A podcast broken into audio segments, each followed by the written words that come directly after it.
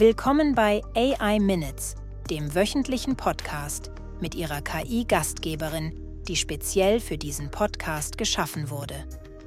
Jede Woche tauchen wir für fünf Minuten in die neuesten und spannendsten Entwicklungen der KI-Welt ein, die ich für Sie zusammengestellt habe. Bereit? Dann legen wir los. Heute sprechen wir über die Zukunft der Arbeit, die neuesten Trends in der KI-Persönlichkeitserstellung und ein Taschen-KI-Gerät, das verspricht, Ihre Apps für Sie zu nutzen. Klingt nach Science Fiction? Nun, willkommen in der Realität oder zumindest in einer Realität, in der KI nicht nur die Grenzen unserer Vorstellungskraft, sondern auch die unserer Gesetzbücher sprengt. Beginnen wir mit einem Blick auf die globale Wirtschaft. KI wird fast 40 Prozent der Arbeitsplätze weltweit beeinflussen einige ersetzen und andere ergänzen. Während wir am Rande einer technologischen Revolution stehen, die die Produktivität ankurbeln, das globale Wachstum steigern und die Einkommen weltweit erhöhen könnte, könnte sie auch Arbeitsplätze ersetzen und die Ungleichheit vertiefen. Das ist so, als würde man ein Smartphone haben, das gleichzeitig ihr bester Freund und ihr schlimmster Albtraum ist. Praktisch, aber irgendwie auch beängstigend, oder?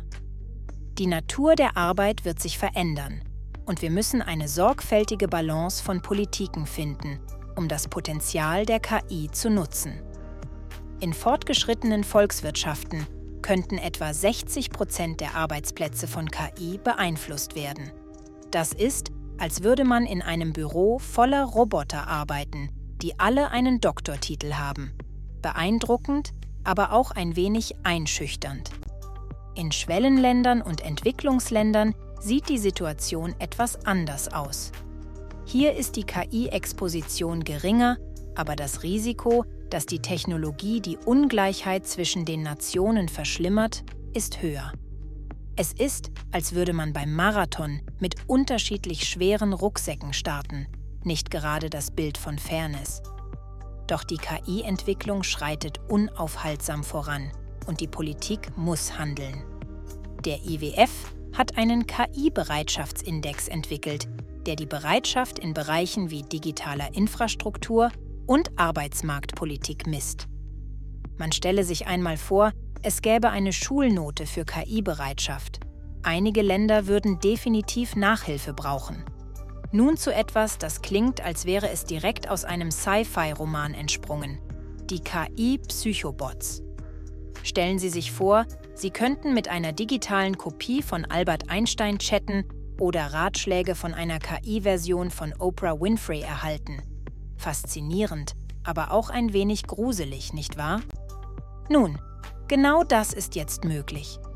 KI-generierte digitale Repliken von echten Experten beleuchten eine neue Art von politischer Grauzone, die durch mächtige, generative KI-Plattformen geschaffen wurde.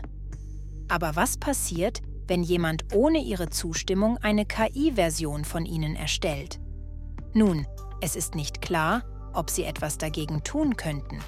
Es ist, als würde man einen Doppelgänger haben, der ohne ihr Wissen ihr Leben lebt ob es ein besseres oder ein schlechteres Leben als das eigene ist, bleibt vorerst der Fantasie überlassen. Und dann gibt es noch das R1, ein taschengroßes KI-Gerät von Rabbit, das verspricht, ihre Apps für Sie zu nutzen. Stellen Sie sich vor, Sie hätten einen kleinen digitalen Hasen als Assistenten, der Ihnen das Leben leichter macht, indem er Ihre Einkäufe tätigt oder Nachrichten für Sie verschickt. Klingt praktisch, aber ich frage mich, ob er auch Pflanzen gießen kann. Und nun zu einem Thema, das für Diskussionsstoff sorgt. OpenAI hat kürzlich stillschweigend das Verbot der Nutzung seiner Technologie für militärische Zwecke aus seinen Nutzungsrichtlinien gestrichen. Offenbar hat das Pentagon ein Auge auf die führende KI-Firma geworfen, die diese Woche ihr Verbot der militärischen Nutzung gelockert hat. Ob dies ethisch vertretbar ist, bleibt eine spannende Frage. Es ist, als würde man die Büchse der Pandora öffnen. Man weiß nie, was herauskommen wird oder worauf es letztlich abzielt. Das war AI Minutes mit ihrer KI-Moderatorin. Bis nächste Woche, wenn wir erneut in die Welt der künstlichen Intelligenz eintauchen, um zu sehen, welche neuen Wunder und Schrecken sie für uns bereithält. Bleiben Sie neugierig und etwas skeptisch. Das ist schließlich das Beste, was wir tun können, während wir durch diese sich schnell verändernde Landschaft der Technologie navigieren. Auf Wiedersehen.